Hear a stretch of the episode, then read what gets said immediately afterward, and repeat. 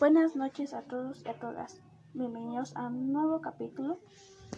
Hoy les traigo otro tema de interés y espero les guste. Mi nombre es Ayuri Balas Pavia y comenzamos. La Guerra Fría. ¿Qué es la Guerra Fría? Se conoce por Guerra Fría al conflicto indirecto que enfrentó a Estados Unidos y a la Unión Soviética durante la Segunda mitad del siglo XX, 1947 y 1991. Se caracterizó por el intento de ambas superpotencias de extender sus modelos ideológicos, económicos y sociales en zonas de influencia a través de los llamados países satélite. La Guerra Fría no se entiende sin estudiar las dos últimas décadas del siglo XIX y los 47 años que le precedieron del siglo XX. Se denomina así al periodo transcurrido desde el final de la Segunda Guerra Mundial 1945 hasta la disolución de la URSS. Se caracterizó por la rivalidad entre el bloque de, la, de los países liderado por la Unión Soviética y el encabezado por Estados Unidos, la cual se dirimió en el hábito político, económico, científico y militar aunque jamás se suscitó una confrontación armada entre las potencias mundiales. La Unión Soviética nació tras la Revolución rusa en 1917. Los bolcheviques, liberados por Lenin, desalojaron del poder a zar Nicolás II y sustituyeron la monarquía absoluta rusa por un gobierno controlado por el Partido Comunista. La industrialización que experimentó durante los años 30 y la victoria contra Alemania en la Segunda Guerra Mundial convirtió a la Unión Soviética.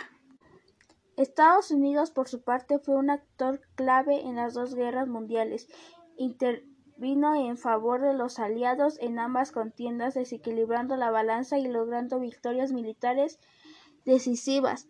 Sus enormes recursos naturales y su gran población mundial la convirtieron en la otra gran potencia mundial tras la Segunda Guerra Mundial. Acababa la guerra, la competencia entre ambos estados no tardó en aparecer.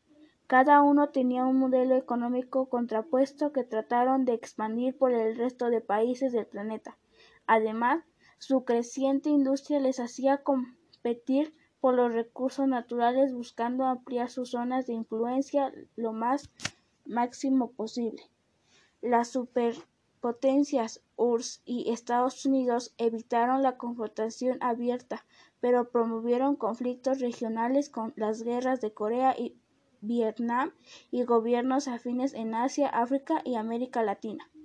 Esta competencia aumentó la tensión política y social debido a la constante amenaza de una guerra global de carácter nuclear, la cual sembró el miedo en el mundo, por lo que se transformaron grupos en favor del desarme nuclear y en contra de la carrera armamentística.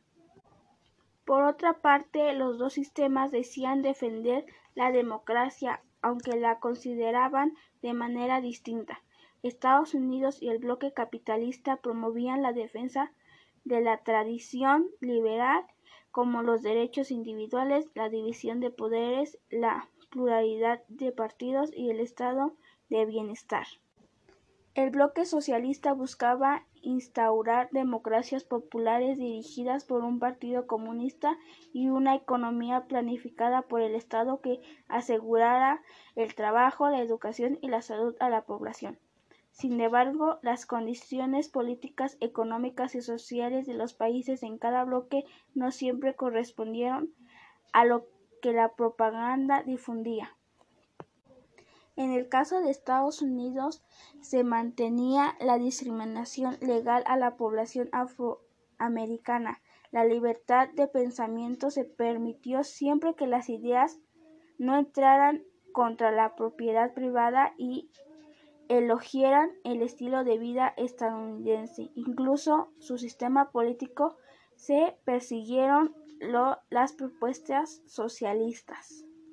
En cuanto al socialismo instaurado por la ORS, este se alejó de los principios de Karl Marx de tal manera que la dictadura de una burocracia partidista aseguraba a la población educación, vivienda y servicios médicos, pero perseguía cualquier grupo, idea política y práctica cultural no aprobada por el sistema.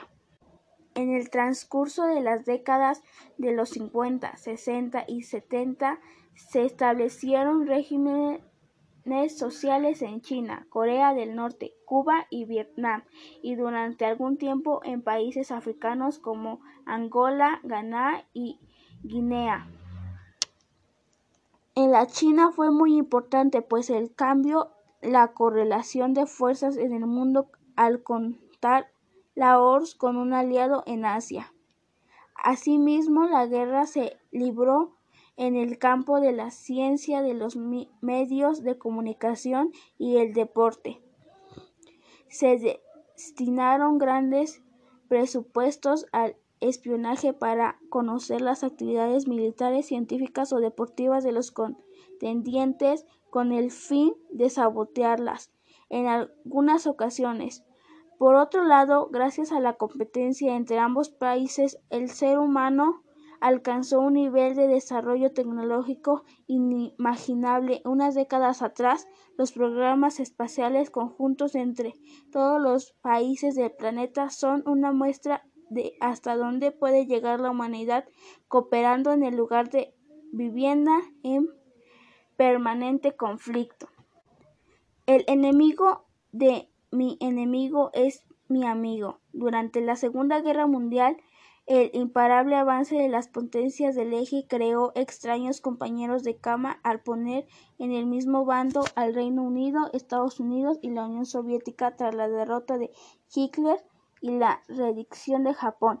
Ese punto de unión se desvaneció y las diferencias y desconfianzas entre los aliados surgieron como hongos radiactivos en el Pacífico. Bueno, pues eso es todo por hoy. Muy pronto les traeré otro tema de interés. Espero que les haya gustado este pequeño Podax. Bueno, nos vemos otro día. Bye.